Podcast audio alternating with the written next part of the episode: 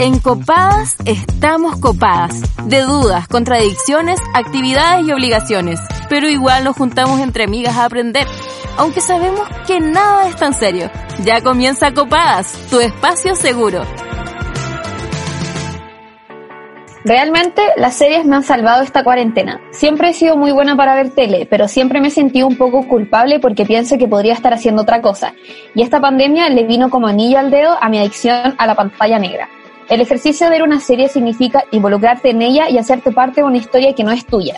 Pero como a una le gusta el show, de repente eres como 20 personajes al mismo tiempo. En esta cuarentena he sido obviamente una cirujana exitosa con abandonment issues y también me trasladé a la Edad Media a salvar Invernalia, porque como ustedes bien saben, winter is coming. Estos meses he descubierto lo que es ver una serie en familia y ritual que significa sentarse en el living y ponerle play al asunto. Porque como dijo mi amigo Ariel, con God vas a experimentar sensaciones nunca antes vividas.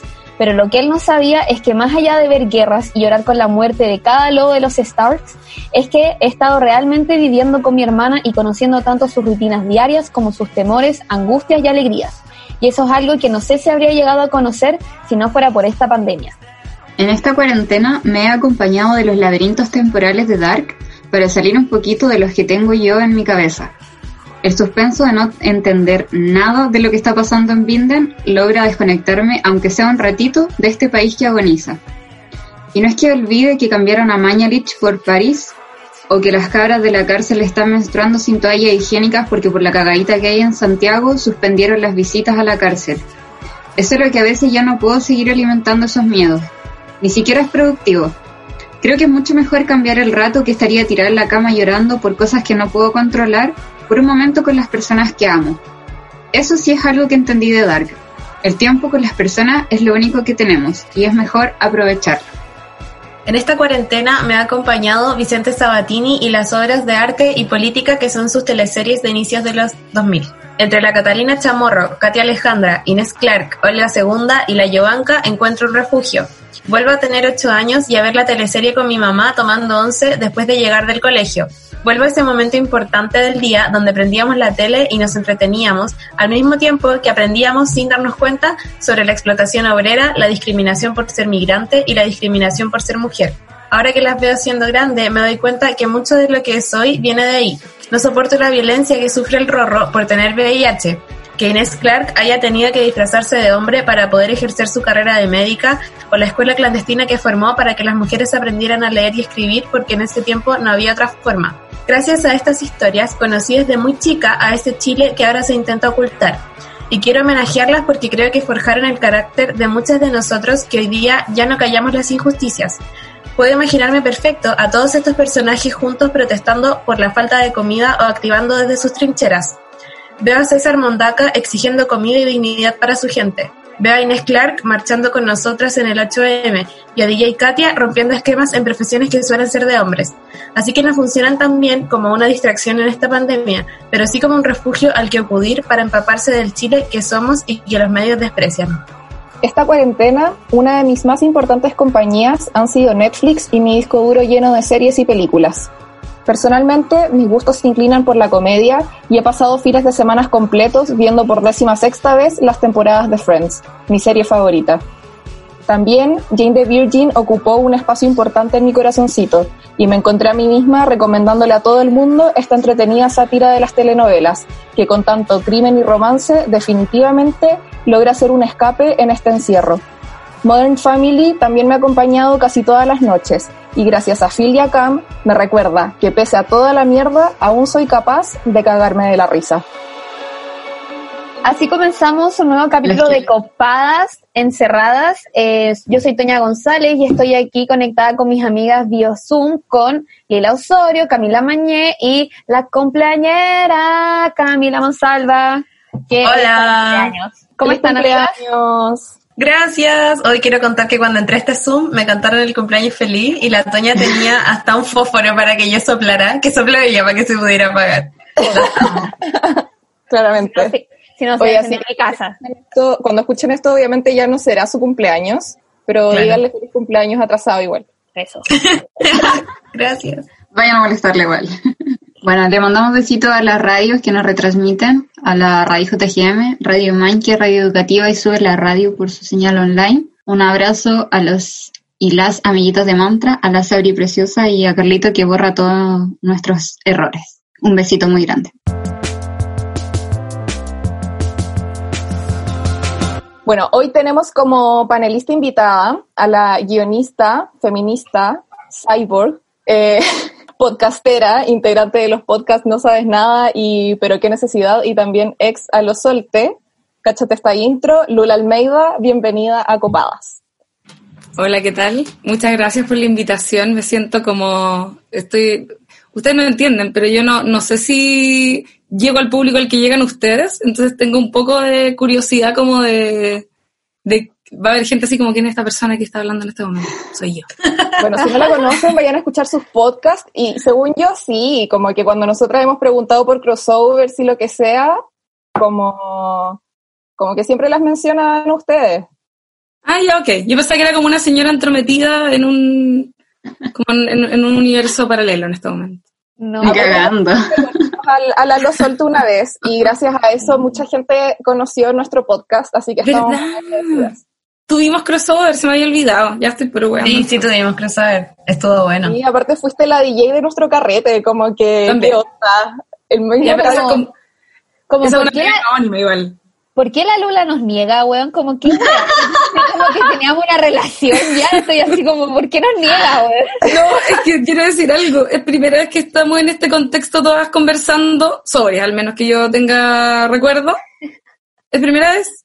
Creo que sí. Sí, Ah. Sí. La otra vez estábamos bailando nomás. Claro. Sí, sí, eso es como ya, claro, no había más gente alrededor. Hoy día formación completa. Ah, ¿ahora están todas, todas? Sí. Sí. Ah, ya, genial. ¿Ya viste? Esa era la situación a la que me refería. Feliz cumpleaños, Camila. Gracias, Lula. Ya, bueno, eh, hoy vamos, como lo introdujimos en el editorial, todas, en este editorial colaborativo, vamos a hablar sobre las series que nos han acompañado en esta cuarentena. Eh, y por eso invitamos a una experta en series, eh, que no sé cómo ves tantas series, Lula. Como, me encantaría, en verdad no sé cómo lo hace, como para, el- para grabar el podcast veis demasiadas series. Lo envidio un poco, pero también lo encuentro abrumador. Sí, es abrumador, pero igual tengo un pequeño secreto, que es básicamente que tengo eh, muchos años de ver tele. Como que yo ya siento que no veo tantas series ahora como vi en algún momento de mi vida. Entonces tengo, Antes veías más series, antes veía más series, sí. en los tiempos de los En los tiempos de Lost, en mi infancia, había un montón de series. Es que después una se vuelve más, más adulta, no queriendo decirte vieja ni nada por el estilo. Pero no, el, sí, el- está bien, igual. el tiempo como que ya no, no es el mismo, po. como, y ponte tú, yo estoy en paro ahora. Lo único que hago es ver series, yo no sé si eh, tú estás en paro, ¿cachai? Como que veo que no.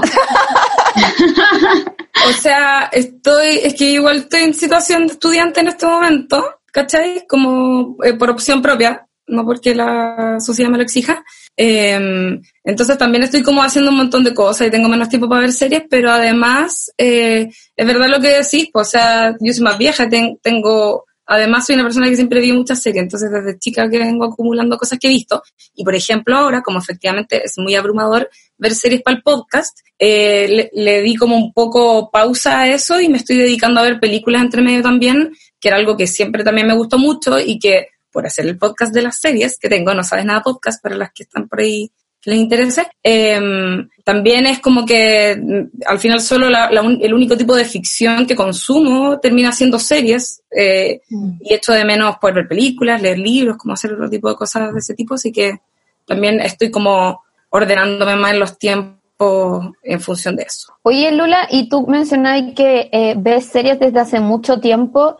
¿Cómo podrías hacer como una distinción de las series que habían como antes, como Lost, a las que existen hoy en día más a la actualidad como Euforia? Como qué distinción notáis en el, en guion, en los diálogos, en la representación audiovisual? Un- es- es interesante eso porque efectivamente cuando dices euforia, eh, me da al tiro el pase para hablar de dónde vienen ese tipo de series, que es precisamente HBO. Como que antes la, la televisión igual es algo mm, obviamente no barato, las series no son baratas y los gringos tienen más presupuesto porque hay industria. En- Chile eso no, no funciona y por eso solo vemos teleseries o tenemos teleseries mayormente como producción nacional. pero, mm, pero llega un momento, la tele en el fondo siempre fue como eh, sitcoms y ese tipo de, de, producciones, comedias, que igual eran baratas, las sitcoms son baratas, ¿cachai? O sea, estoy hablando para atrás, no sé, desde I Love Lucy o Mi Bella Genio, Hechizada, eh, después, no sé, Cheers, The Nanny, Friends, todas esas son producciones que no son tan caras de hacer si no fuera, por ejemplo, en el caso de Friends, que hay un, hay un casting que hay que, que, hay que mantener, hay, hay un reparto que, que se empieza a transformar en estrella y se vuelve un negocio en sí mismo y qué sé yo. Eh, pero son, son producciones relativamente baratas, tienen, tienen pocas locaciones, tienen los mismos personajes siempre, tienen el mismo vestuario, no, no hay exteriores, los costos de producción son súper bajos, entonces eh, era una tele más barata en todo sentido, ¿cachai? Mm. Pero llega un momento en que están estas series, eh, claro, series dramáticas, que son estas que duran una hora o por ahí, eh, y HBO empieza a transformar ese formato en una superproducción. ¿Cachai? No, es, no sé si esto a ustedes les es familiar, pero no es televisión, es HBO. ¿No es cierto? Llega un momento cuando se, cuando llega, por ejemplo, el TV cable, no sé, a Chile, yo tenía ocho años, no sé qué edad le tenía cuando por primera vez me llegó el, cable, eh, y empezaba a haber otro, nivel de contenidos y estaba este canalcillo entre medio HBO que tenía evidentemente otro tipo de producciones entre medio, ¿cachai? Como eh, eh, sale eventualmente Los Sopranos, por ejemplo, que es una serie que yo siento que igual marca también un hito en cuanto a su cinematografía, nivel de actuaciones, los guiones, las licencias que se permitían para hacer capítulos así alucinantes, ¿cachai? Em, y eso cambia mucho las cosas. Y, y yo creo que Lost si bien em, fue algo muy grandioso, porque tú en cuanto a presupuesto, si no me equivoco, el puro piloto costó, no sé, dos millones de dólares, no sé cuánto será harto en realidad, pero costó mucha plata, fue, fue, uno de los pilotos más caros de la historia. Em, igual es más, igual no es HBO, igual no es la calidad de HBO, ¿cachai? En mm. todo sentido, ni en guion, ni en, ni en fotografía, ni no sé, ¿cachai? Ni en finales, obviamente. Ni en finales, evidentemente, ¿cachai? Pero sí eh, hace lo mismo que hizo después Breaking Bad, que también es de una cadena más barata, por así decirlo, que es como que agarran las series que son más populares, porque HBO quizás también es más de nicho, y las elevan a, un, a, un, a, a unos estándares que se estaban manejando en ese momento y que son demasiado más pro, ¿cachai? Mm. Eh, y, y, ser como que se empieza a hacer este recorrido hasta llegar a series como son, por ejemplo, el día de hoy Euphoria, que eh, es la línea, es la mano de HBO, evidentemente. Hay, hay un cuidado puesto en la dirección, en la escritura de los guiones, en los personajes, en la propuesta, en ser, eh, en, en, cambiar un poco el molde, ¿cachai? Como que, no sé, la, la, tele es muy hermosa y ha, ha, evolucionado muchísimo y se agradece que sigan existiendo ese tipo de producciones eh, de tan alto nivel cuando tienes, por ejemplo, Netflix, que es como, es donde saldría Lost, ¿cachai? Que es como ya tiene buenas series, pero igual tiene eh, una cantidad de producciones que no son tan buenas, o hay una necesidad de hacer y hacer y hacer temporadas que también le va bajando un poco la calidad inevitablemente, ¿cachai? Mm. No sé si respondí la pregunta. Y, y ahora que eh, estoy hablando de, de, Netflix, ¿cómo Netflix en particular eh, ha cambiado, como que ha reformulado esta estructura de, de las series que conocíamos. Que antes no, no te pegaba y no te zampaba y la, la temporada completa en una tarde, ¿cachai? Sino que tenía que esperar, todo eso cambio temporal, cómo ha configurado, reconfigurado, no sé, la industria. Eso influye eh, más de lo que uno imagina todo el proceso creativo, yo encuentro, porque la, la mm. construcción de una serie, la estructuración de una serie, te propone, em, por ejemplo, ya, esto es lo tradicional, hace, no sé, 10 años. Eh, efectivamente existían los pilotos, yo ya no sé si existen los pilotos hoy en día.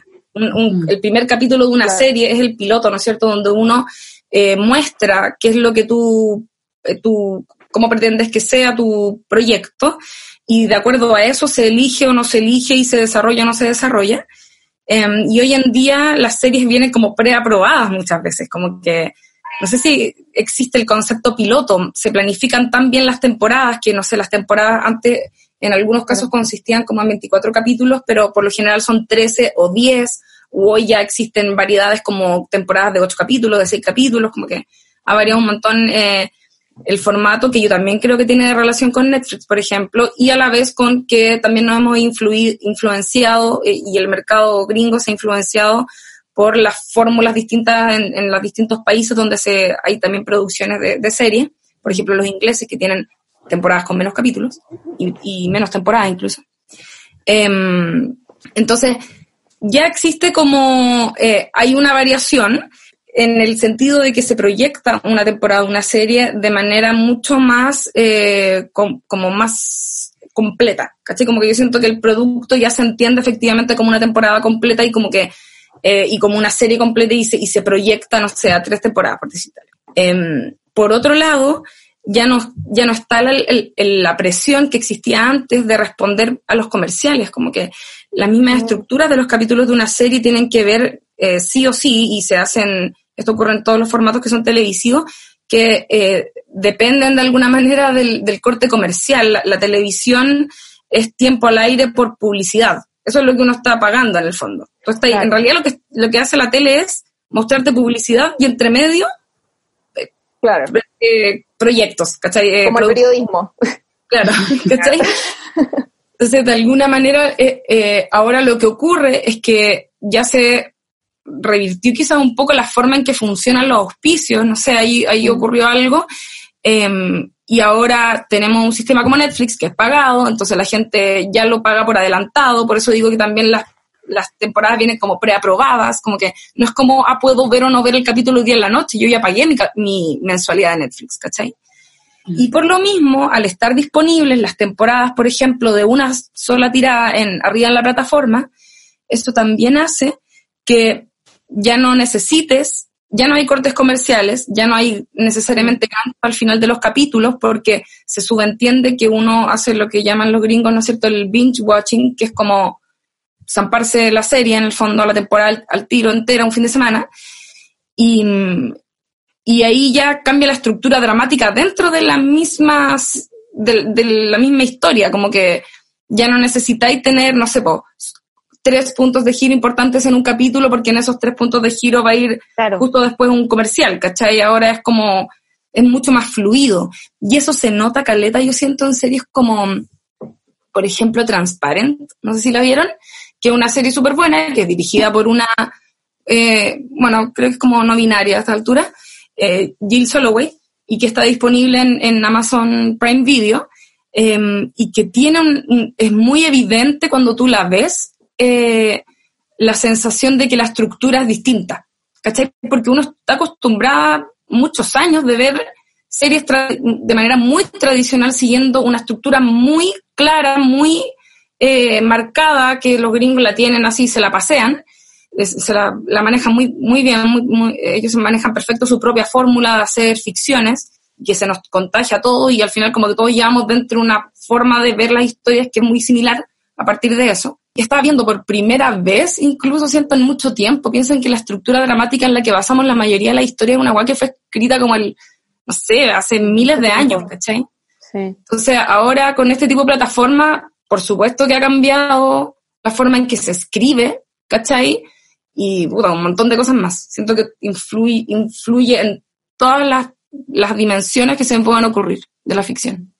Claro, y de hecho, si, si es que pienso en, en, algunas series de Netflix, no sé, como um, Dead to Me o um, Sex Education, al final es como ver una película muy larga nomás, po, como que te zampáis una temporada en un día y, y, es eso. En cambio, si es que veo Jane the Virgin, que no sé en qué canal le emitían antes, pero se nota, se nota por todo lo que estáis diciendo que hay como giros donde tú cachai que en un momento le metieron el comercial o, y hacen un resumen eterno como al comienzo de cada capítulo, que ahí tú pones omitir intro obviamente porque lo estoy viendo en Netflix, pero en su momento en la emisión de, televisión eh, por televisión como que tiene sentido que te pongan al día, pues, ¿cachai? Como que ahí se van, eh, te vas dando cuenta como todas esas cosas, eh, cuáles son las series originales de Netflix y cuáles fueron pensadas para la televisión. Mm, sí. sí. Igual a mí me pasa que siento como que Netflix igual ha cambiado mucho. Como yo antes era full chica Netflix y ahora eh, una amiga tenía, tiene el Amazon Prime y me, y me pasó su contraseña y también tengo ahora el HBO. Como que tengo toda la wea, toda la wea. Anda, soy una, soy una buena como que se enganchó de todas las weones y dijo ya, yo lo tengo todo. Qué maravilla. Y es, bri- eh, bueno, es otro nivel. Estoy viendo Inuyasha, weona, onda que weón, y lo paso la raja. Y como que yo me doy cuenta, ponte tú, como un- que mencionaba la Lula, en cómo hoy en día la escritura de- del guion es algo como que es así, de una, ¿cachai? Como que mientras están produciendo la serie están escribiendo el guion. Y de hecho, un gran ejemplo de eso es La Casa de Papel. Como La Casa de Papel partió siendo esta serie, como que la dieron y nadie, nadie la pescó nunca mucho antes de que estuviera en Netflix. Luego la lanzaron en Netflix y como que la web fue un boom. Y después como que Netflix le dijo como, bueno, la web que ustedes quieran hacer, háganla, ¿cachai? Pero como que esta serie, háganla rápido. Y onda, ellos escribían el guion mientras estaban grabando, ¿cachai? Y es como un gran ejemplo de por qué La Casa de Papel terminó siendo una serie de mierda, weón. Onda, es una serie de mierda. Igual, ese, está bueno ese, que ese tema también porque tiene que ver con, con lo que hablaba antes de los formatos, de por ejemplo, por qué en Chile se, se sigue insistiendo siempre en el formato teleserie, ¿cachai? Eh, los españoles también tienen sus propios formatos, como que, mm, eh, ya, ocurre lo siguiente, eh, hay un, para hacer las series que hacen, por ejemplo, los gringos, que tienen, insisto, una industria muy grande, eh, el nivel de presupuestos que ellos manejan les permite hacer series, por ejemplo, como es H, como las series que mencionaba HBO, no sé, Los Sopranos, que cada capítulo podría ser una película, ¿cachai? O, qué sé yo. Em, lo- los presupuestos de alguna manera van a determinar la calidad de tu serie en, en muchos sentidos, desde cuánto tiempo tienes para escribir hasta eh, las cosas que puedes imaginar para, para ponerlas en una escena y luego eh, que eso se realice, ¿no es cierto? El tipo de actor, el nivel de actores, eh, no sé, y tecnologías y otro tipo de cosas. Entonces, em, también ocurre que para las cosas donde, para las producciones que, que son de corta duración, hay un, obviamente hay una conveniencia o no en hacer un, eh, ponerle mucho presupuesto a algo que, que va a llenar poco espacio en pantalla. No sé si me explico. Entonces, los españoles igual tienen un modelo de serie que es como teleserie. ¿Cachai? La casa de papel, no sé si eh, se dieron cuenta que igual es, igual es Kuma, como que eh, tiene, no sé cómo te, O sea, no te- visto te- porque, explicarlo. porque sé que ustedes la encontraron Kuma y yo respeto mucho la opinión de los sabios nadites. O sea, el- digo en el sentido como de, mm, no sé, po, los, con- los giros dentro de la serie misma, si bien se ve harto presupuesto y tiene como un montaje a veces medio gringo, así como de película de Tarantino. ¿cachai? Mm. Em, pero, ¿cuántas veces veía a los locos solucionando todo con que se apuntaron mutuamente en la cabeza con una pistola? No sé, que- o llamó el profesor, ¿cachai? Como, Sí, tipo muy idiota. son súper ordinarias, como que ni, ni escribiendo teleseries, o sea, hasta escribi- escribiendo teleseries, yo que he trabajado en teleseries que tienen es- ese tipo de giros como baratos, por así decirlo, eh, nos preocupamos de que no sea tan recurrente ocupar el mismo recurso, ¿cachai? Como que llama la atención igual. De hecho, la versión que está en Netflix de La Casa de Papel es como una, es una reedición, creo, de la, de la serie original, como que igual está cortada y montada un poco distinto y todo. Entonces, eh, ¿por qué digo esto? Porque si bien, claro, es como La Casa de Papel una serie, igual también entender que es un formato específico que mezcla un montón de cosas.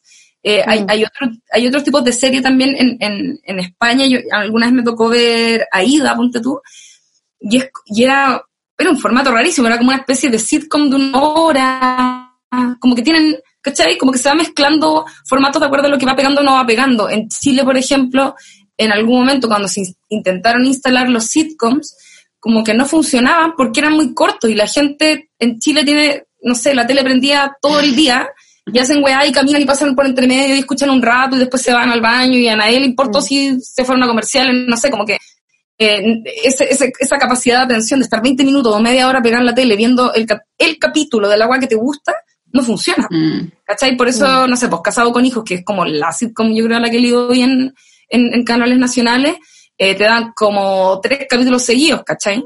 Claro, y, claro. y, y era la, insisto, la que la gente veía. A mí, ¿En qué yo ahora- clasificación caen los Venegas, por ejemplo? ¿Eso ¿Es una sitcom? es, es como una especie de sitcom, sí, todo el rato. Lo, es como una, eh, en el fondo la, la, sitcom es una comedia de situaciones, ¿cachai? Sí. Eh, se da en un Sí. contexto que es siempre el mismo, con las mismas locaciones, y entra como un conflicto ah, diferente en cada capítulo. Es una sitcom. Es una Mm. sitcom a la chilena, la raja igual. No sé cuánto duran los capítulos. sí.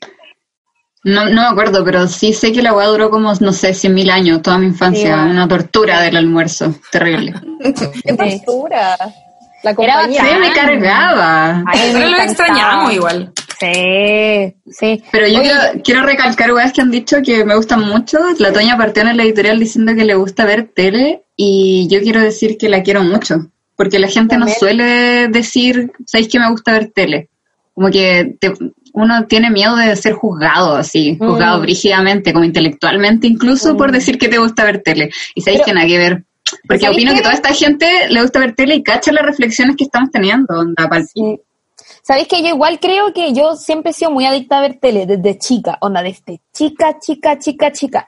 Y yo creo que en cierto sentido igual como que deterioró un poco mi intelectualismo, pero como que filo que igual estoy piola, ¿cachai? Como que filo que igual, como que voy a sacar una carrera, como que todo, oh, de que puedo haber leído más libros y a lo mejor no sé qué, obvio que sí, pero como que la cuestión es que la tele educa, weón, y es una... A mí me crió la tele.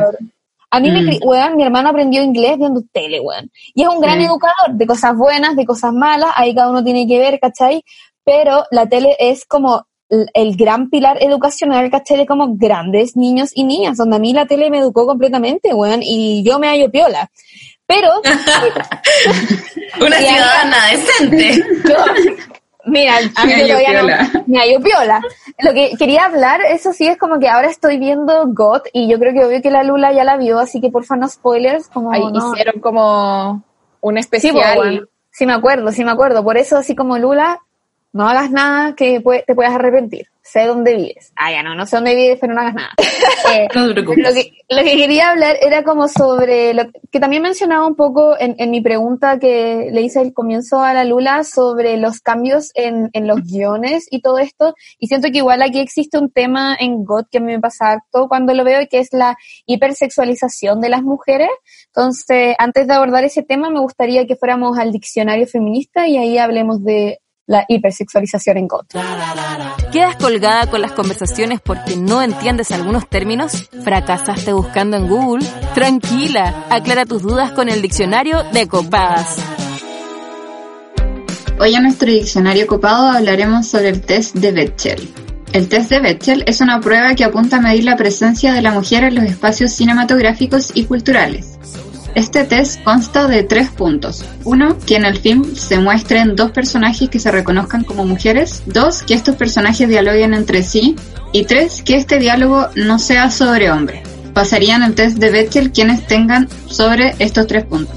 Este test tiene su origen en la tira cómica de 1985 creada por Alison Bechdel, que se llama Unas lesbianas de cuidado, y se ha utilizado de manera no formal más por las audiencias que por las industrias o por los gobiernos. A este test se le han hecho muchas críticas, que van desde no considerar a las personas y funciones detrás de las cámaras, no considerar la interseccionalidad, no considerar a la comunidad LGTBI+, y no profundizar en los roles que le otorgan a las mujeres en la industria audiovisual. Y es por eso que se han levantado otros tests como para medir la visibilización de las mujeres y es el caso del test de UFOL que consiste en, un- en observar el trabajo detrás de las cámaras y si el 50% de las trabajadoras son mujeres, el material audiovisual pasaría la prueba de este test. Como con lo que mencionaba la... Ay, perdón, que quería decir algo del test este, que Lula, no sé si te acordáis tú que viste Jane the Virgin, que creo que es la única acá que ha visto Jane the Virgin, cuando Jane está escribiendo su libro y lo está editando una galla que es como súper feminista y todo, y como Jane es súper romanticona para escribir y, y al final su género es como romance, ni cagando pasa ese test, ¿cachai? Como que ese test al final se le puede aplicar no solamente a las producciones audiovisuales, sino también a los libros y todo.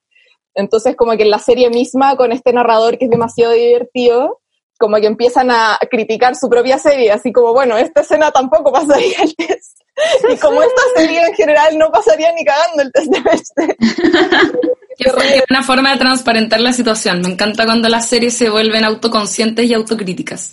Mm, Sí, es bacán. es que Eso me pasa como cuando veo God, que es como, obvio que aquí eh, no hubo una mujer eligiendo como decisiones, ¿cachai? Igual como cuando están en la, en la intro dice como escrita por pa, dos hombres, dirigida por pa, hombre también, porque es como, como que siento que en la serie hipersexualizan mucho a las mujeres y hay muchas escenas donde hay como, bueno, un weón va a decirle a otro weón como, eh, no sé, llegó el pan, listo, nos vemos más rato. Y en esa escena, weón, de 15 segundos hay como, weón, seis weón en pelota, weón, como En dos en cuatro, weón. Y como, como weón, qué weá, como solamente le fue a decir cómo llegó el pan, weón, como porque tiene que haber tanta weón en pelota, como la weá hola, como no, no entiendo.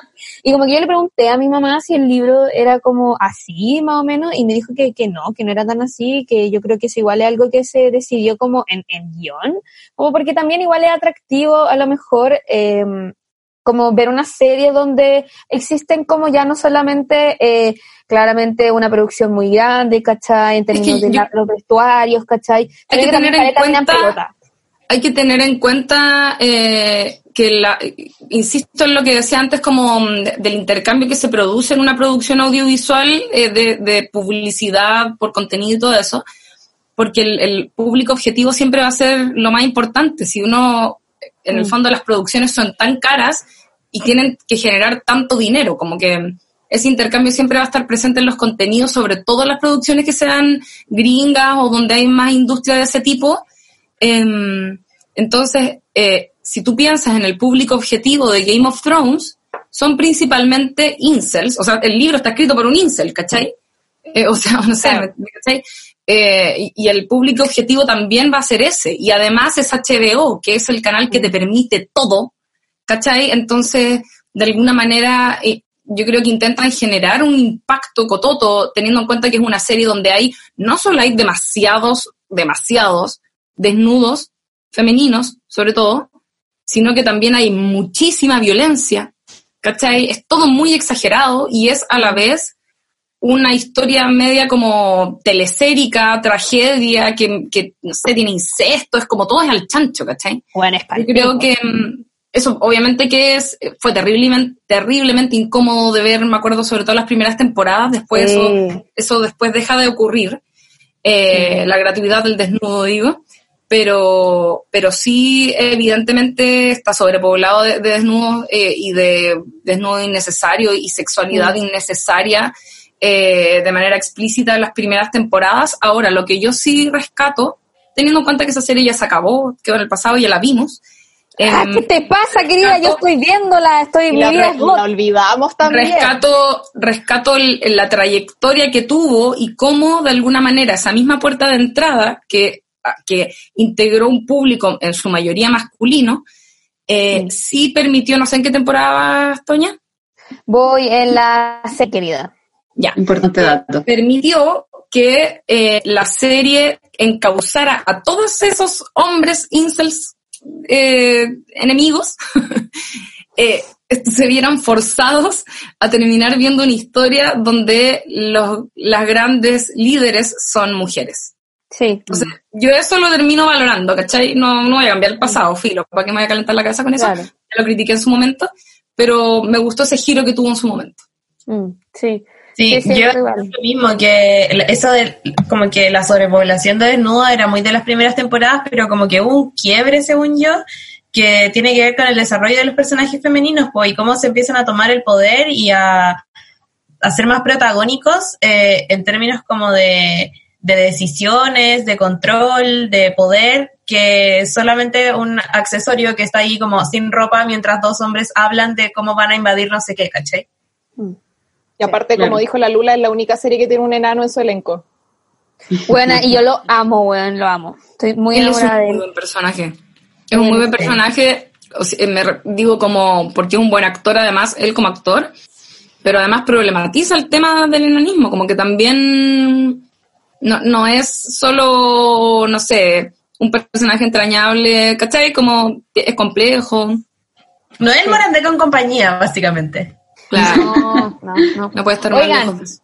¿les tinca ir a la pregunta copada? Ya. Ya, po.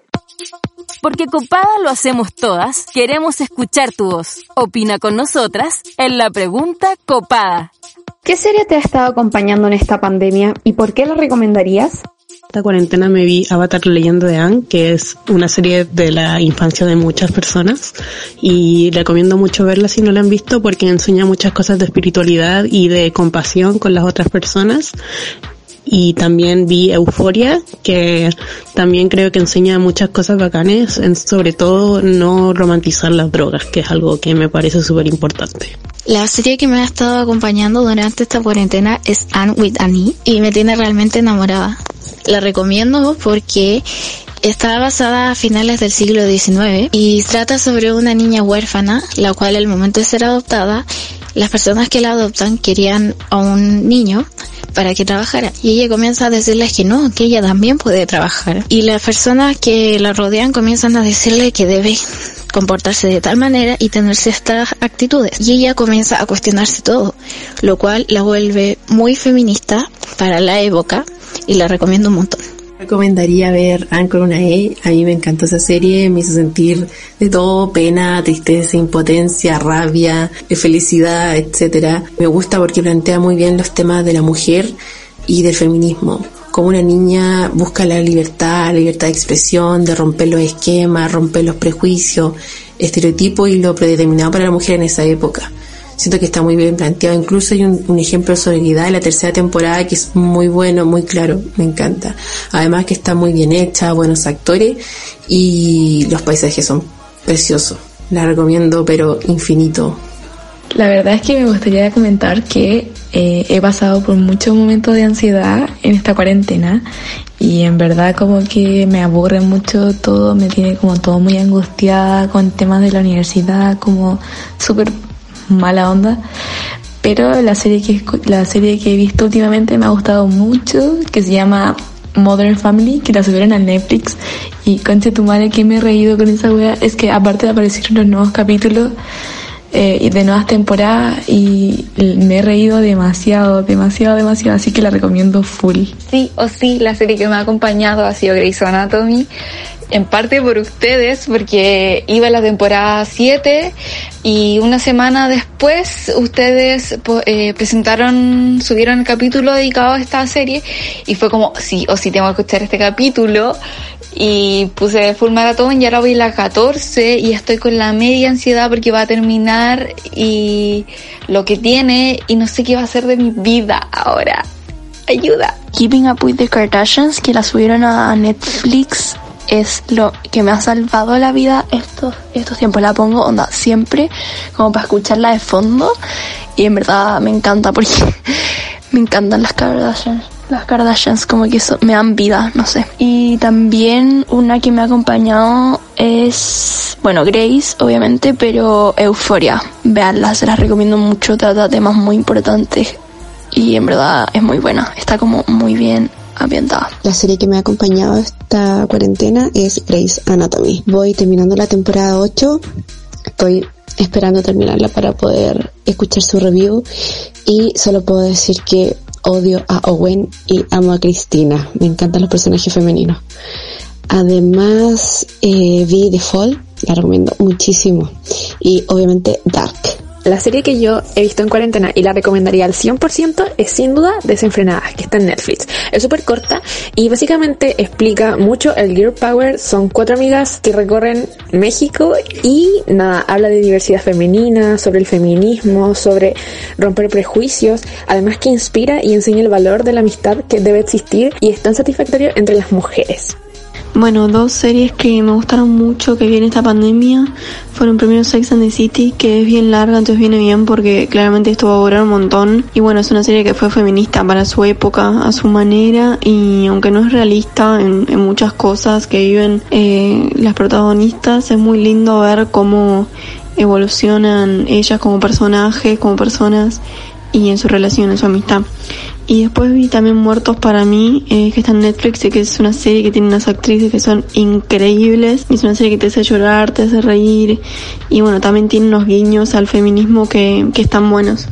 Creo que esta cuarentena me he visto varias series, pero una que me marcó mucho, que ya la vi, fue Bot, que además que la Toña, la cacha, la está viendo. Es súper buena y me marcó caleta porque básicamente te atrapa mucho la serie en general. Como que siempre va a pasar cosas impredecibles y eso es súper brígido. Aparte que me gusta mucho la temática como medieval y de los dragones y esas cosas. Y bueno, la ambientación, la música, la fotografía es muy bacán. Así que véansela, aunque muchos como que critiquen el final y todo el tema, eh, tienen que juzgarlo por ustedes mismos. Aparte de Grey's Anatomy como por décima vez, eh, Mother Family ha sido el gran acompañante de la cuarentena eh, porque lo podemos ver en familia y nos reímos todos y todas, como da lo mismo la edad.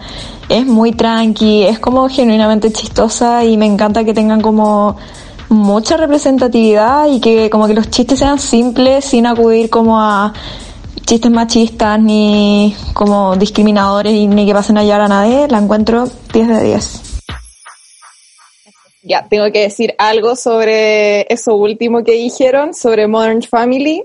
Me cago de la risa con Modern Family, gran serie, la incluí incluso en el editorial, pero hay que decir que estereotipan caleta a los latinos. Weón, Bueno, todos familia- estereotipan, es palpico. toda la familia de Gloria son como, onda, hay una parte en que va como un primo de, de Gloria, a- que, es la, que es la Sofía Vergara, y también como una latina hipersexualizada, obviamente. Eh, muy divertida, sí, así que en eso, ok. Pero como que va este primo y, y creen como que el weón anda cargando coca en la casa y después dicen como que se había robado unas weá y efectivamente después como que se roba y es un capítulo en que Phil está como en un en un tablet, está como en un robot culiado y es muy chistoso y, y Phil como que es chistoso, ¿cachai? Pero al final son cosas eh, como que hacen humor de estos estereotipos hueones, como que al final el primo de Gloria al final no se había robado lo que Jay creía que se había robado, pero se termina robando como al robot, como con la cara de Phil y Phil así como, weón, ¿a dónde me llevas? Y es muy gracioso, o como la hermana de, de Gloria también, que se quiere levantar a Jay, que es la pareja de Gloria, eh, y después hacen todo un drama y se agarran de las mechas y todo súper telenovela, ¿cachai? Entonces como podemos, podemos reírnos igual de la weá, pero tenemos que verlo también con altura de miras, yo creo, y como ser, ser- como ser capaces de captar eh, ese tipo de estereotipos de las series. Puta, yo quiero confesar que no me río con las sitcom, como que lo paso mal, es como, weón, ¿qué fue esta weá? Como, esa es mi reacción y, y me da rabia porque todo el mundo lo pasa tan bien y yo no, y como que quiero pasarlo bien también, quiero ser de ese club, pero no lo logro, weón, no lo logro, como que no, no, onda, si tengo que ver una serie, una sitcom o no sé, quedarme acostada en mi cama viendo el techo, prefiero ver el techo, como, ese es mi nivel de... Bueno, te juro. Y quiero ser de la gente que ve sitcoms y que lo pasa bien y se ríe y no lo puedo hacer. Me da mucha pena. Es fuerte Por igual. eso veo Amiga, pero ni Hannah. Montana. Ya, pero es que Hannah Montana era cuando tenía 14 años, ve que me gustaba. Pero tampoco era así como que me mataba, ¿cachai? Me gustaba, ¿no? Mm, paloyo. Yo podría ver Hannah Montana onda ahora. Igual. Y lo pasaría bien, ¿cachai? Yo intenté ver Hannah Montana, pero no pude. Como que siento que el mundo audiovisual como que ya ha llegado a un punto tan como euforia que ver Hannah Montana encuentro que una wea tan... falta de respeto. Una falta de respeto, weón. Empecé, a ver, empecé a ver Pituca sin Lucas. Iba a decir como esta weá que dice la abuela como weón, es tan clase media ver Hannah Montana, weón, como no podría verla, weón.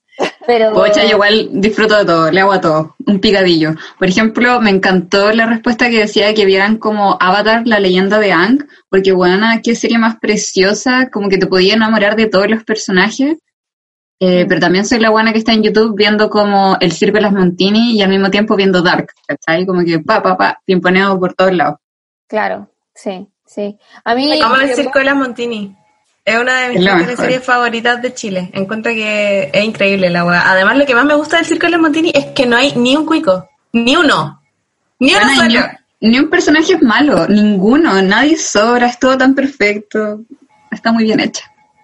Sí. Yo era muy chica cuando daban esa teleserie. Pero Toña, vela, por favor, vela. Cuando chica, pero también las repetían, esas siempre las repetían, entonces como que yo igual vi como Oro Verde, eh, quizá como en el 2004, aunque la dieron en el 98, por decirte algo, ¿cachai? O todas esas. Lula, ¿qué Oye? Lula, ya... Eso, ¿qué has visto tú, Lula? que he visto en estos meses de encierro. Eh, he visto las series principalmente para el podcast, como les contaba, estoy como ordenando un poco más con eso, ya no, no estoy como descubriendo tantas cositas porque no hay tanto tiempo quizás. Eh, Pero me vi Community, que no la había visto y me gustó Caleta. Eh, esa es una buena sitcom, pues Camila. No, no creo que quede indiferente, la verdad. Ah, mira. Tiene, porque tiene, es un poco distinta, como que tiene unos momentos eh, bien atrevidos para ser una sitcom. Em, pero es como difícil igual, pues como que a veces como que, como, hay, hay chistes que son como muy oscuros, ¿cachai? Pero está buena. Me vi esa, me vi todo The Office, pero igual así obviamente no con tanta atención. Era, era como tele, tener, prendí la tele igual de fondo todo el rato. Eh, y la disfruté, igual había visto en su momento las tres primeras temporadas y después no la seguí viendo más y ahora me vi todo de nuevo y es una gran sitcom. Em, también he visto, he visto que he como probado a veces ver pedacitos de series, vi Utopía, un capítulo que es bien buena, tengo ganas de encargar el diente a esta. ¿La, esa- ¿la inglesa? Sí. Ay, es muy buena. Sí, Es buena. sigue viéndola, por favor. Sí, yo había visto creo un par de capítulos alguna vez, pero no me acuerdo y ahora quiero verme la entera, son 12 capítulos, no es nada, así que eh, eso en realidad. No sé qué más. Oye, yo estaba viendo Killing Eve. ¿Vieron Killing Eve? Ay, Sale que Cristina Yang. me Aguante Sandra Oh. ¿Tú me la habías recomendado, no, Cami? Que Cami, yo Cami, yo no la he visto. Ah, ya. Alguien me, alguien me la recomendó alguna vez y creo que es muy buena, como que eh, la escribe además eh, Phoebe Waller-Bridge, la, la loca de Fleabag. Sí, parece que está buena, buena. Sale, sale esa, esa actriz de la serie que le gusta a ustedes, como que creo que anda bien. Esa actriz de la serie que le gusta de, esa serie que ni siquiera quiero decir el nombre porque no quiero no quiero tener que ver esa serie. Como que ese es mi gran miedo. Ya, nadie te va a decir. siete temporadas no no lo voy a hacer. Pero nunca la he visto vi en su momento creo la primera temporada eh, y me lo pasé bien pero no la seguí. ¿De qué, cuál- ¿cuándo salió Grey's Anatomy? En el 2005. Ya, sí, porque la tengo que haber visto en algún momento en que tenía acceso a cable, ¿cachai? Entonces, después obviamente no la seguí viendo, no, no tenía como verla y, y- y no me puse al día tampoco. Mm. Oigan, ¿a ustedes no les pasa como que sienten que hay series que a lo mejor sienten que por estar en pandemia y como toda la emocionalidad que requiere estar en pandemia, eh, como que no pueden ver? Como, no puedo ver esta serie porque no estoy en el, en el, como en la salud En mental, mood. ¿cachai? En el mood como de poder verla. No, ponte tú, yo eh, me di euforia al principio de la pandemia. También porque es como una serie que está como inspirada en, en un guion en el que estamos trabajando con un amigo, pero por ejemplo ahora quería empezar a verla de nuevo, pero fue como, no, bueno, si yo veo euforia me va a morir de ansiedad, weón, como que la serie es demasiado potente, profunda, weón, es como tan intensa, onda, como que ahora como estamos viendo con mi hermana GOT demasiado brigio, empezamos a hacer esto como, vemos un capítulo de GOT, luego vemos una de euforia, luego de GOT y así, y mi hermana me dijo como, bueno, no puedo ver euforia, como que solo vio un capítulo y dijo, no puedo seguir viéndola, como que estuve todo el capítulo culiado con el corazón en la mano, weón, como que de cagano vomité, weón, como, no puedo verla. Y fue como, ya, bueno, está bien. Y yo la seguí viendo y llegué como al segundo capítulo de la mitad y dije, ya, no puedo seguir viendo esta weá, como que me va a morir, weón. Y la dejé Tan de ver. brígida. Es que es muy intensa, y la serie es muy, eh, bueno, es muy intensa, pero al mismo tiempo es demasiado buena. ¿No la he visto, Camila? No, no la he visto. ¿Monsalva? No, Ya, no la he visto. Pero Es que no tengo HBO. serie que- Pero va, Pero o se sea, perdón. descargan, po. Ah, ya se puede decir, en- ya, es que a veces me retan por decir eso, para mí es como lo más normal, normal- normal del mundo. Vean Euforia, es más buena que la chucha, tiene, tiene de todo, encuentro. Eh, A mí me ha pasado lo que tú decís, Sí, pero con las weas demasiado es- violentas. Es increíble. Que no quiero ver a. Mark Sloan guachito rico viejo. Esa Sí, es es. Mino. Sigue siendo Mino, pero weón. Sí, yo le doy igual. Yo le doy igual. sigue Puro. siendo Mino. Oye, oye, no, ¿sabéis no. que a mí no me ha pasado eso como en, en la cuarentena, pero sí, ponte tú, para el 18 de octubre estaba viendo Breaking Bad y no pude. Claro. No pude, de hecho todavía la tengo ahí en, en mis pendientes porque no puedo enfrentarme a esa weá porque me abre, me abre como recuerdos, como, como No, Vietnam, recuerdos de Vietnam, así como mí- Ya, pero del durante- 18 de octubre. A mí durante la revuelta y en pandemia eh, las cosas muy violentas no me no me no las puedo ver y, y sí he visto cosas ponte tú como del tipo Avengers que es como una violencia falsa ¿cachai? como una Mm. violencia eh, para todo espectador como que ese tipo de Claro. cosas no tengo ningún problema y las consumo con mucha eh, tranquilidad y como que distraerse, un poco evadir situaciones media escapistas, todas esas weas se agradecen caleta en tiempos de estrés, siento, cuando te empezáis a meter muy en la profunda, a veces se vuelve un poco duro, si ya estáis lidiando con, con eh, giros dignos de, de series en la vida real, ¿cachai? Ya, Mm. entonces no veáis Utopia. No sigáis viéndola ahora. Es que, es que igual eh, me relaciona, eso me gusta. Como Oye, muy- pero como muy- Avengers, está en HBO, Amazon Prime. Dime la web que sea, las tengo todas. Pero ¿qué quiero saber? Está en Amazon. ¿Está en Amazon? Ya. Listo. Yo lo que estuve eh, viendo harto fueron películas de Wes Anderson, como que lo amo nomás, me, me saca de todo y todo es tan bonito y, y como Weona, que... amo el Hotel Budapest, lo amo con Ah, lo locura. amo, sí, amo todo y como que, no sé, por ejemplo, hay cosas igual brígidas en sus películas como, no sé, un gallo que está enamorado de su hermana adoptiva y se intenta suicidar porque ella no lo quiere, pero como que todo lo que pasa en ese momento en el que él intenta suicidarse es tan bonito estéticamente y como que si bien es súper denso, no le toma, no es como como la tragedia de la wea, ¿cachai? Sino que es como algo que está pasando mientras pasan otras cosas. Y no sé, como que me encanta ese tipo de, de escenas en lo que lo que es realmente terrible no está siendo tan terrible. Como Downton Abbey, weón. Downton Abbey como que Mm. está, está siempre quedando la zorra, pero nunca te das cuenta. Es todo tan hermoso. Sí, a mí igual me pasa esa weá con como cuando encuentro que estoy viendo una película o una serie como con una producción palpico, con una fotografía palpico, me cuesta captar la historia, entonces como que no me conecto tanto con la película. Como que me digo así como, conche tu madre, ese plano secuencia lleva siete minutos y como que estoy pensando en eso y no estoy pensando como en la historia. Entonces, por ejemplo, eh, 1917 encontré que era como un buen equilibrio de una historia muy sencilla, que era así como el viaje del héroe, como literalmente, como que en verdad no pasan muchas cosas, simplemente como que un weón tiene que llegar a otro lado a dejar un mensaje, eh, y esa simplicidad como que encontré que era bacán porque lograba el equilibrio de una producción así palpico que tú decías como, weón, ¿cómo grabaron al weón como cruzando el río?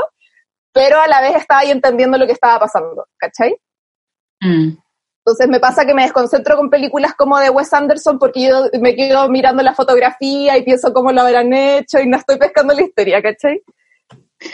Yo vi hace poco, no, bueno, no sé tampoco, pero me quedé pegada mucho rato con The End of the Fucking World, porque encontré que la weá era muy bonita de mirar, como que la paleta de color era muy hermosa, los actores, las actrices se veían hermosos entre sí, no sé, todo me parecía demasiado lindo y la weá está, es tan fácil de ver porque es como tan flojita que podías mirarla y no perderte en el guion, como que pasa eso. ¿Les doy una recomendación de película?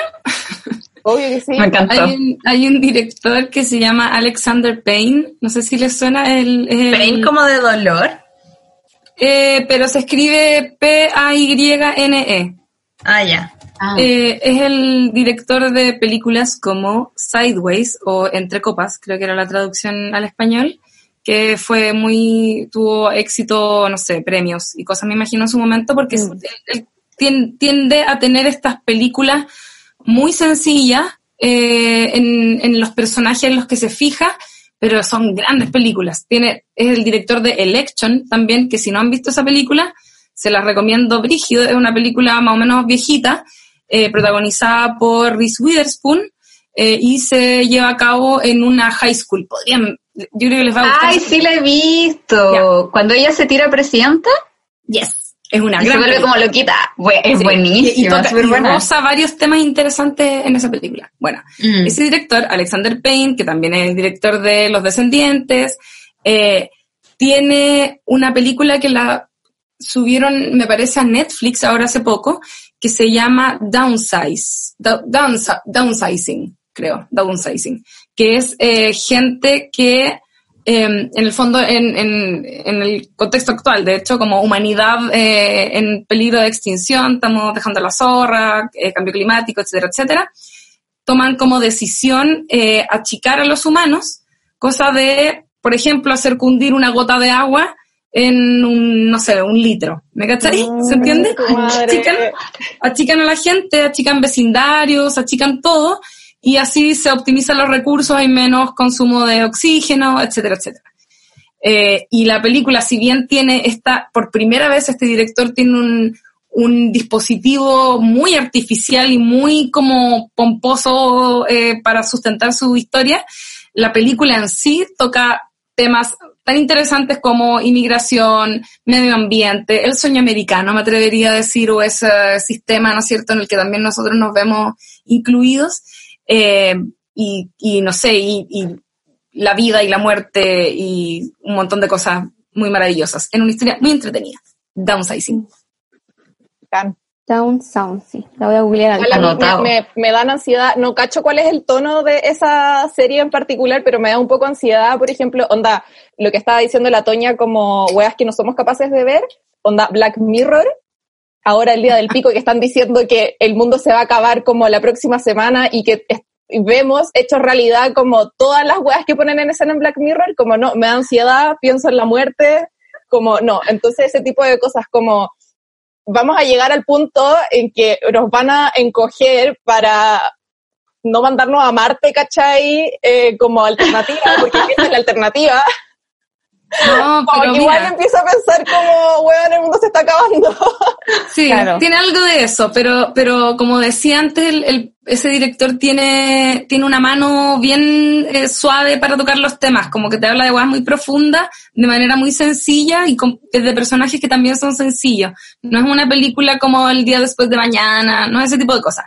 Es una claro. película como, insisto, tiene un dispositivo muy artificial, pero la historia es muy, muy tranqui. Está buena. Oye, yo quiero decir algo también que vi que fue para el pico, pero antes de decir eso, Lula, ¿podía escribir en el chat cómo se llama la weá? Porque la googleé y weá, me salió como porno, así que por favor. digo que sí. Y lo Oye, ¿cuánto que, rato llevamos? Eh, deberíamos ir cerrando porque la Monsi tiene que ir a, sí. a su 11 cumpleaños. Pero, como lo que mencionaba la Camila, bueno, yo hice la estupidez, bueno, igual la Monsalva lo comentó en otro capítulo, de ver la serie documental de Jeffrey Epstein, no sé cómo se pronuncia su apellido, y, bueno, eh, yo creo que lloré todos los capítulos, es como demasiado denso, es pal pico el documental culiado. Igual recomiendo verlo porque es un, es periodístico, material audiovisual, un buen tema, pero como, uff, Uf, sí. ¿Por qué Yo vi un capítulo. vi un ya, capítulo y dije, no puedo seguir viéndolo, chao. Ya, yo los Bye. vi todos, yo los vi todos y, weón, la weá es terrible, weón. Y después como una así adicta a la weá, empecé a buscar más datos, weón, y ay, una mala bola. Ese, esa noche como que me habrá costado a las 4 de la mañana y tiritando, una weá así. Pero bueno, ¿Por qué? que hay que hacer igual. Siento que es como el tipo de, de producciones como la de Michael Jackson. Uf, no, no, no soy amiga de ese tipo de cosas. La Lula bueno, me la recomendó el otro día, sí. ¿te acordáis? Yo la vi, sí. La vi. Está en el HBO, creo. También. Quedé muy impactada. La de Epstein, la, la, vi que está en Netflix. Y quedé muy impactada y a la vez, eh, después de ver la historia de la chica que tenía el pelo de colores, que aparece, no sé si te acuerdas sí, de España. Sí, sí, sí. Eh, nunca más en mi vida voy a volver a decir que tuve una infancia dura. Penca. Mm. Como que, ok, hay, hay, creo que llega un momento en la vida en que uno supera cosas porque aprende nuevos datos al respecto. Gracias al documental de Jeffrey Epstein por recordarme que en realidad... No soy eh, tan miserable. Hay, sí, como que sí. es muy fuerte el, el choque de realidad con, sí. con, con, ese tipo de, ese nivel de pobreza y ese nivel de violencia que viven algunas personas. Igual, en ese sentido, yo recomiendo ver el documental porque está bueno además, eh, pero claro, hay, hay, hay, también hay que tener ojo con qué tanto nos afectan, sobre todo en estos tiempos, historias demasiado tristes, es una historia demasiado sí. triste. Igual es lindo porque en el documental, antes como de que parta, todos los capítulos parte diciendo como, hey, este contenido es como un contenido fuerte, como a lo mejor si tú has vivido situaciones de acoso, a lo mejor no, no lo veas y la wea, pero como una le gusta la wea, lo ve igual. Pero como unbelievable. Claro. Inconcebible igual tiene eso, pues igual es fuerte. Conozco caleta de gente que me dijo como, puta, vi onda la primera escena, la encontré muy dura y no pude seguir viéndola. Pero yo igual la recomiendo caleta. Eh, ¿Está en de hecho, quería derivar tráfico para nuestro sitio web, copadas.cl, que hice una lista de seis series feministas que mm, les recomiendo. Eh, hablo de Orange is the New Black, Grey's Anatomy, por supuesto, Ramona, una serie chilena que le recomiendo a todo el mundo que vean, que está en la plataforma eh, audiovisual del Consejo Nacional de Televisión, cntv.cl, donde también pueden encontrar un montón de material, La Raja, eh, chileno, que tanto hablamos de Netflix y Amazon Prime y la weá, y tenemos caleta de, de material nacional en esa plataforma, así que les recomiendo mucho Ramona, eh, que lamentablemente no tiene más temporadas porque Chile, pero es demasiado buena. Eh, también Como el reemplazante, po. ¿Ah? Como el reemplazante, que tampoco tiene más temporadas porque Chile. Claro. Claro. Eh, Hablo de Dead to Me también, y bueno, ahí recomiendo hartas. También hice un post sobre Jane the Virgin y siete motivos por los que deberían verla. Y Camila Monsalva, yo creo que a ti te gustaría mucho Dead to Me. Es una gran serie. Porque en ¿Cuál? verdad, eh, Dead- eh, Muertos para mí, Ah, ya. De la Cristina Applegate con la Linda Cardellini, y bueno, se mandan unas actuaciones, la raja, es feminista, está ahí cagada de la risa en una escena, después está ahí como llorando, eh, y tiene un humor muy inteligente también, un poco negro, así que la recomiendo caleta.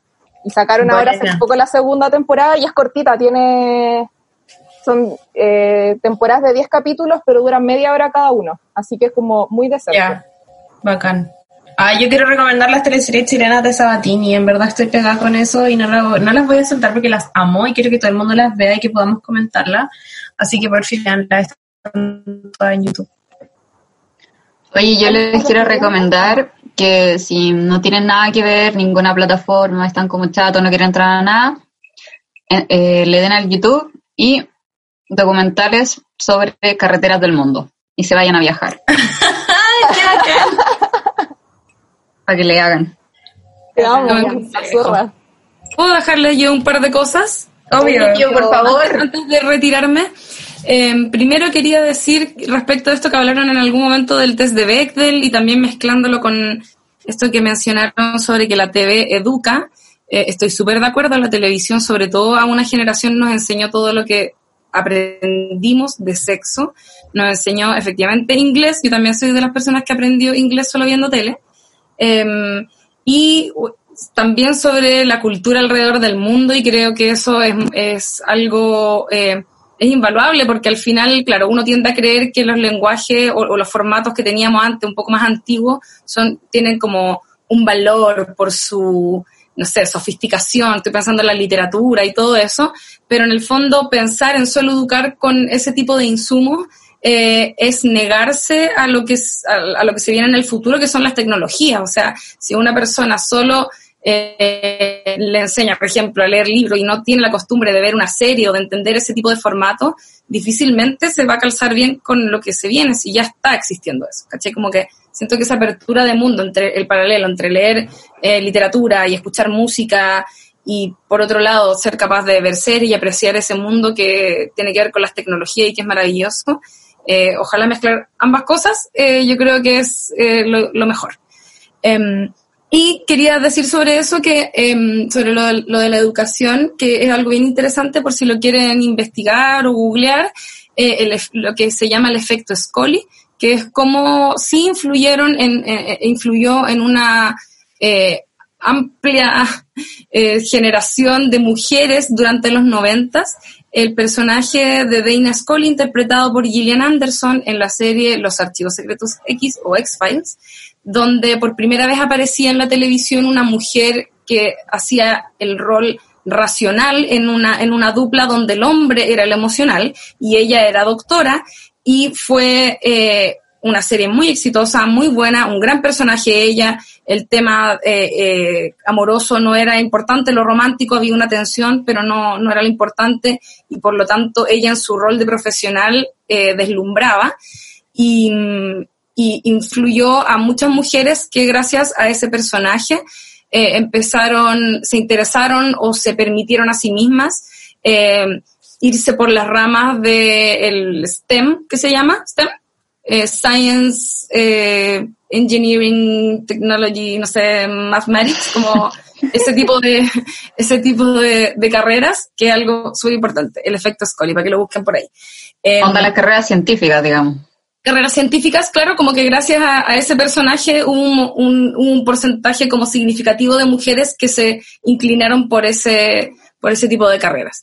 Eh, y por otro lado, como recomendación, está eh, la serie que mencioné antes, Transparent, en Amazon Prime Video, o pueden descargarla de su ilegalidad favorita, eh, que es muy buena, tiene, tiene una mano femenina muy notoria, y no solo femenina, sino que hay, hay un, hay un, es una serie donde efectivamente se, em, se muestra el género, por ejemplo, como algo fluido en varios de sus personajes, eh, las orientaciones sexuales también son fluidas, las relaciones familiares son fluidas, es increíble y eh, nada, eh, si pueden verla, véanla porque tiene un, toquecito y un nivel de, de, emocionalidad que está manejado de una manera muy distinta a otras producciones que, que la anteceden. Bacán, gracias. Gracias, Lula. Bueno, bueno, Aparte, muy interesante eso, como la influencia que puede tener sobre las personas la representación, weón. Como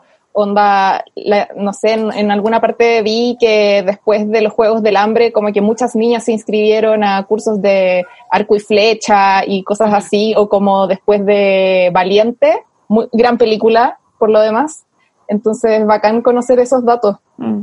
Gracias. Eh, ¿Nos despedimos? Sí, nos despedimos. Ay, muchas gracias. que son demasiado buenos, en verdad, eh, pero qué necesidad es mucho mejor que toda la filosofía que tuve en el colegio eh, y quizá toda la que tuve en la universidad también. Eh, escúchenlo y no sabes nada, el podcast que tienen dedicado a series y películas es uno de mis favoritos. Ah. muchas gracias. Mucho amor, soy tu fan. Gracias chiquillas. Muy entretenida esta instancia. Gracias, Lila, por venir. Gracias a todas por escucharnos. Besitos. Sí, besitos. Besitos. Chao. Chao. Así termina un nuevo capítulo de Copadas, tu espacio seguro. Acompáñanos todas las semanas para reflexionar, conversar y tirar la talla entre amigas.